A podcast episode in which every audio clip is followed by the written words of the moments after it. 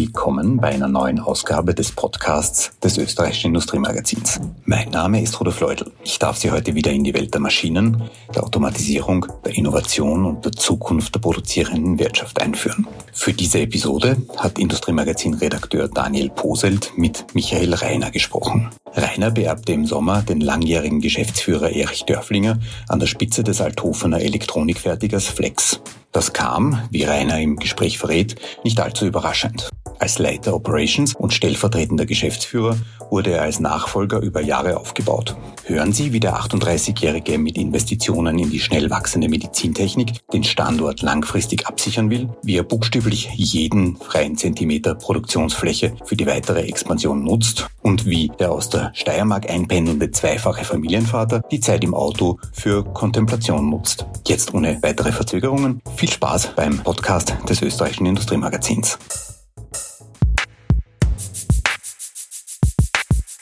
Herr Reiner, Sie sind seit 1. Juli neuer Chef bei Flexalthofen. Einnehmen müssen Sie sich nach mehr als 15-jähriger Unternehmenszugehörigkeit ja nicht wirklich, aber dennoch die Frage, wie gehen Sie mit der neuen Verantwortung um? Ja, ich hatte ja die ehrenvolle Aufgabe mit, mit 1. Juli, die Aufgabe des Geschäftsführers hier bei Flexinathofen zu übernehmen. Und ich konnte ja wirklich ein sehr gut florierendes und erfolgreiches Unternehmen ähm, übernehmen. Und von dem her ist es natürlich eine große Herausforderung. Dessen bin ich mir absolut bewusst. Und das Ziel ist es einfach, gemeinsam mit meinem Team auf dem aufzubauen, was hier in den letzten Jahren geschaffen wurde und den Standort auch langfristig abzusichern und weiterzuentwickeln. In vielen Unternehmen werden Nachfolger ja über Jahre aufgebaut. Äh, darf ich gleich einhaken und fragen, wie das bei Ihnen war?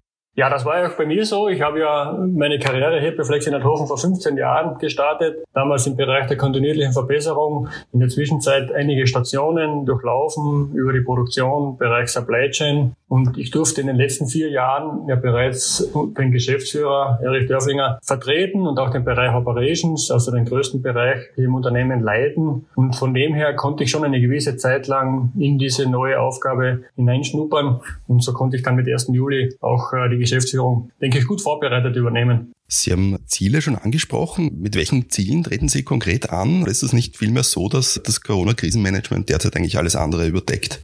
Ja, das Ziel, das ich mit, gemeinsam mit meinem Team hier verfolge, ist es, den Standort hier in Österreich eingebettet in einen internationalen Konzern langfristig abzusichern und auch weiterzuentwickeln. Wir versuchen, das eben dieses nachhaltige und äh, auch organische Wachstum zu erreichen, indem wir unseren Kunden einen deutlichen Mehrwert anbieten durch innovative Technologien im Elektronikbereich, aber auch durch äh, Supply Chain Lösungen und natürlich ja Manufacturing Excellence ist äh, unsere Kernkompetenz. Und mit diesen strategischen Säulen sind wir einfach auf einem guten Weg, wirklich Mehrwert anbieten zu können und damit auch dieses nachhaltige Wachstum zu realisieren. Wir konnten den Standort in den letzten Jahren ja schon entwickeln kommen, wenn man drei Jahre zurückschaut, von circa 150 Millionen Dollar jährlichen Umsatz, sind jetzt in der Zwischenzeit stabil auf über 200 und wir sehen auch noch deutliches Wachstum vor uns. Sie bauen aktuell auch die Medizintechnik-Sparte aus, suchen dafür zusätzliches Personal.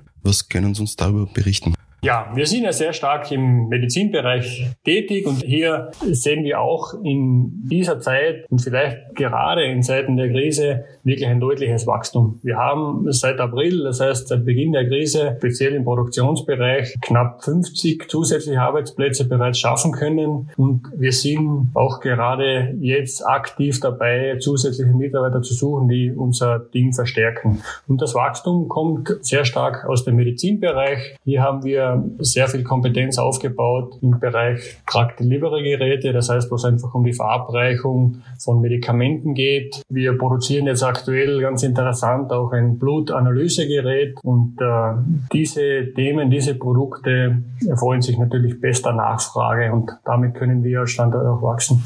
Wie leicht oder schwer gestaltete sich da die Suche nach Fachkräften in den letzten Wochen und Monaten?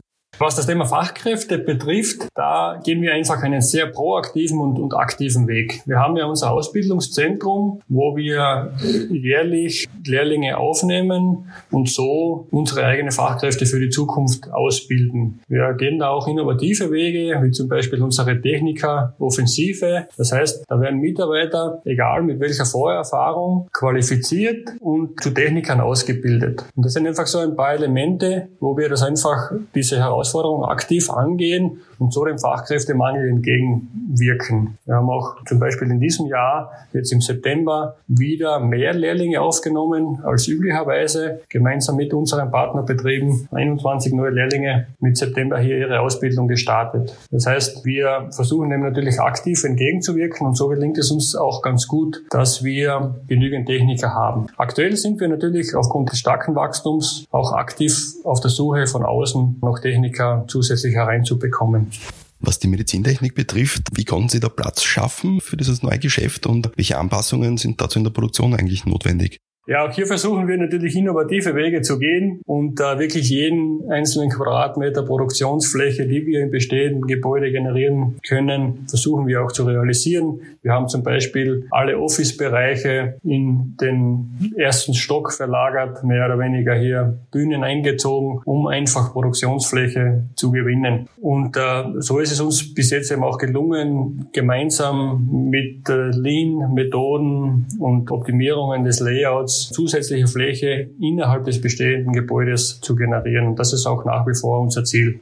Mhm. Wie sieht denn insgesamt so die aktuelle Auslastung im Werk aus? Hat man bei Flexalthofen einen krisensicheren Arbeitsplatz? Ja, absolut. Ich bin wirklich froh, berichten zu können, dass auch in Zeiten wie diesen wir wirklich extrem gut ausgelastet sind. Es geht da sogar noch einen Schritt weiter. Äh, wir sind nicht nur gut ausgelastet, sondern befinden uns eben, wie gesagt, in einer sehr starken Wachstumsphase, konnten bereits zusätzliche Mitarbeiter aufnehmen, sind nach wie vor auf der Suche nach weiteren Mitarbeitern. Wir sind als Unternehmen ja sehr stark im Medizinbereich und eben auch im High-End Industrial-Bereich und Automotive-Bereich tätig. Und von daher sind wir natürlich natürlich krisenresistent in dem Sinne, weil wir einfach in High-End-Anwendungen tätig sind und auch auf mehreren Standbeinen stehen, eben mit Automotive, mit Industrial und mit der Medizintechnik. Von dem her kann ich absolut unterstreichen, dass hier bei Flexhalthofen es sich um einen krisensicheren Arbeitsplatz handelt. Konnten Sie eigentlich schon die Feierlichkeiten zum 50-jährigen Bestandsjubiläums des Standorts nachholen, die für heuer geplant waren? Ja, das ist leider der Corona-Krise geschuldet. Dieses Fest hat nicht stattfinden können. Es war ja im April geplant. Wir feiern eben unser 50-jähriges Bestehen. Und mir ist es aber besonders wichtig, hier auch die Menschen zu feiern, die diese 50 erfolgreichen Jahre ermöglicht haben. Von daher war es für mich als Geschäftsführer nie eine Diskussion, das in einem kleineren Rahmen abzuhalten, sondern es müssen hier wirklich alle Mitarbeiter teilnehmen können. Und aufgrund der aktuellen Bestimmungen, der aktuellen Situation Situation ist sowas in diesem Jahr natürlich nicht möglich. Es ist jetzt verschoben, mehr oder weniger, und äh, wir planen ein, ein größeres Sommerfest nächstes Jahr im Sommer und äh, werden dort das entsprechend nachholen und gebührend feiern. Welches Umsatzziel für 2020, 2021 haben Sie sich denn realistischerweise jetzt gesteckt? Sie berichten von Wachstum, von guter Nachfrage. Können Sie da Zahlen preisgeben?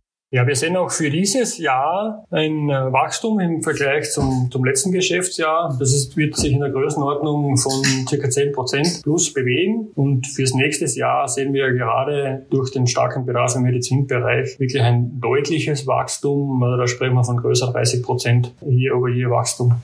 Erich Dörflinger, er ist angesprochener Vorgänger und langjähriger Flex-Chef, bleibt im Unternehmen ja erhalten. Er ist jetzt Aufsichtsratschef von Flex Europa.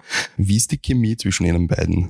Mit dem ehemaligen Geschäftsführer, Herrn Erich Dörflinger, habe ich wirklich ein sehr gutes Verhältnis. Das beruht auf gegenseitiger Wertschätzung. Ich schätze es wirklich, was hier in den letzten Jahren aufgebaut wurde. Und ich denke, Erich Dörflinger wusste immer meinen offenen und guten Umgang mit unseren Mitarbeitern zu schätzen. Und insofern freue ich mich wirklich, dass wir jetzt auch über seine Rolle als Aufsichtsratsvorsitzender weiterhin aktiv in Kontakt bleiben. Also es ist wirklich ein sehr, sehr gutes Verhältnis. Und an dieser Stelle ist auch nochmal Danke zu sagen in seine Richtung, was hier in den letzten Jahren aufgebaut wurde. Sie haben es schon fast beantwortet, aber wie würden Sie Ihren eigenen Managementstil charakterisieren? Also offen wäre eine Beschreibung. Was meinen Managementstil oder Führungsstil betrifft, dann orientiere ich mich da an einem Leitsatz, der da lautet, ohne Wirtschaftlichkeit ist ein Unternehmen nicht zu halten. Aber ohne Menschlichkeit ist es im Unternehmen nicht auszuhalten. Das heißt, zum einen geht es natürlich um Ergebnisse. Wir sind hier als österreichischer Standort eingebettet in einen internationalen Konzern und um das Unternehmen langfristig da abzusichern, müssen natürlich entsprechende Ergebnisse geliefert werden und müssen wir wirtschaftlich erfolgreich sein. Und gleichzeitig bin ich aber der absoluten Überzeugung, können wir langfristig nur erfolgreich sein, wenn wir es schaffen, die Mitarbeiter zu motivieren und so an das Unternehmen zu binden. Und von daher ist für mich äh, offener, äh, ehrlicher, wertschätzender Umgang untereinander ganz, ganz wichtig und das versuche ich speziell auch vorzuleben. Kommen wir zur Digitalisierung. Können Sie mir beschreiben, welche IoT-Projekte am Standort aktuell laufen?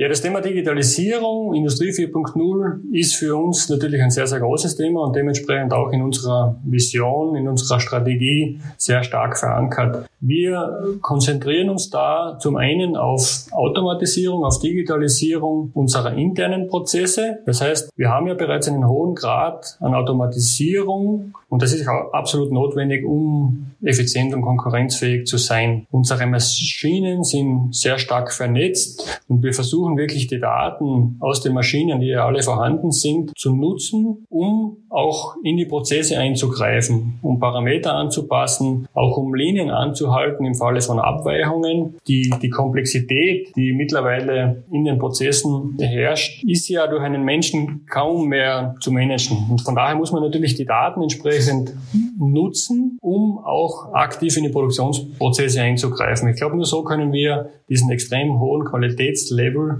den wir ja unseren Kunden liefern, auch ermöglichen. Und zum Zweiten, eben was die internen Produktionsprozesse betrifft, haben wir jetzt in den letzten Monaten sehr stark daran gearbeitet, wirklich alle Maschinen zu vernetzen, die in ein System zu integrieren, dass wir auf Basis von Ergebnissen einer Maschine auch in den Produktionsprozess in weiterer Folge dann eingreifen können. Und wenn zum Beispiel äh, an einer Maschine ein falsches Programm geladen wird, dann äh, wird die Linie automatisch angehalten, es kann reagiert werden und so können wir dann einfach eine perfekte Qualität auch sicherstellen. Und neben den internen Produktionsprozessen geht es für uns auch ganz stark um Integration und Vernetzung mit unseren Kunden und mit unseren Lieferanten. Wir haben ja weltweite, wirklich globale Lieferketten. Die Komponenten für unsere Produkte kommen aus allen Bereichen der Welt. Und von daher ist es für uns extrem wichtig, dass die Lieferketten zu jeder Zeit, auch wenn irgendwo in der Welt Ereignisse passieren, auch äh, in Zeiten von Krisen, aufrecht erhalten bleiben. Und wir sind da eben mit APIs über EDI, ASN und so weiter mit unseren Kunden und mit unseren Lieferanten vollkommen vernetzt und wir bekommen so die Transparenz, wo welche Lieferungen gerade unterwegs sind und wo wir eingreifen müssen. Sie haben ja auch ein Tool, das Unmengen an Daten in sozialen Netzen analysiert und auswertet. Macht sich dieses Tool auch in der Corona-Krise jetzt bezahlt? Ja, absolut. Also wir haben ja hier das System FlexPulse installiert, vor Jahren eigentlich schon, wo einfach ähm, alle Informationen der Lieferanten integriert und in Echtzeit zur Verfügung stehen. Und äh, das hat, hat uns speziell auch in, in Zeiten der Krise, in Zeiten des Lockdowns massiv geholfen, um hier vollkommene Transparenz zu haben, wo welche Lieferungen unterwegs sind, wo wir eingreifen müssen. Und so haben wir es auch geschafft, den Betrieb wirklich zu jeder Zeit aufrechterhalten zu können. Was für uns ganz, ganz wichtig ist, da wir ja im Medizinbereich tätig sind, sind wir auch verpflichtet, die Produktion aufrechtzuerhalten und unsere Kunden zu versorgen. Weil am Ende liefern wir ja Produkte, die die Leben retten oder Leben verlängern. Seit kurzem ist der Standort Althofen ja auch CO2-neutral. Wie haben Sie das erreicht? Die Bienenvölker allein, die Sie am Standort angesiedelt haben, werden es wohl nicht gewesen sein, oder? Unsere Verantwortung für die Umwelt ist gleich wie die soziale Verantwortung für uns ein ganz ein wichtiges Element. Und äh, so haben wir zum Beispiel eine 1 Megawatt Peak Photovoltaikanlage installiert. Hier wird der Strom für 350 Haushalte circa auf unseren Dächern produziert. Und äh, interessant hier ist auch, das ist ein Mitarbeiterbeteiligungskraftwerk.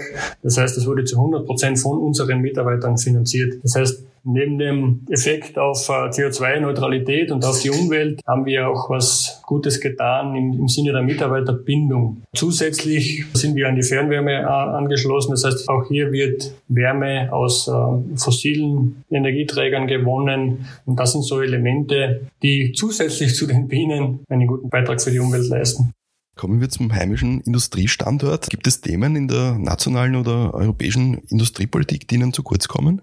Ja, wenn wir jetzt über die aktuelle Situation sprechen und über sich sind wir an die Fernwärme äh, angeschlossen. Das heißt, auch hier wird Wärme aus äh, fossilen Energieträgern gewonnen. Und das sind so Elemente, die zusätzlich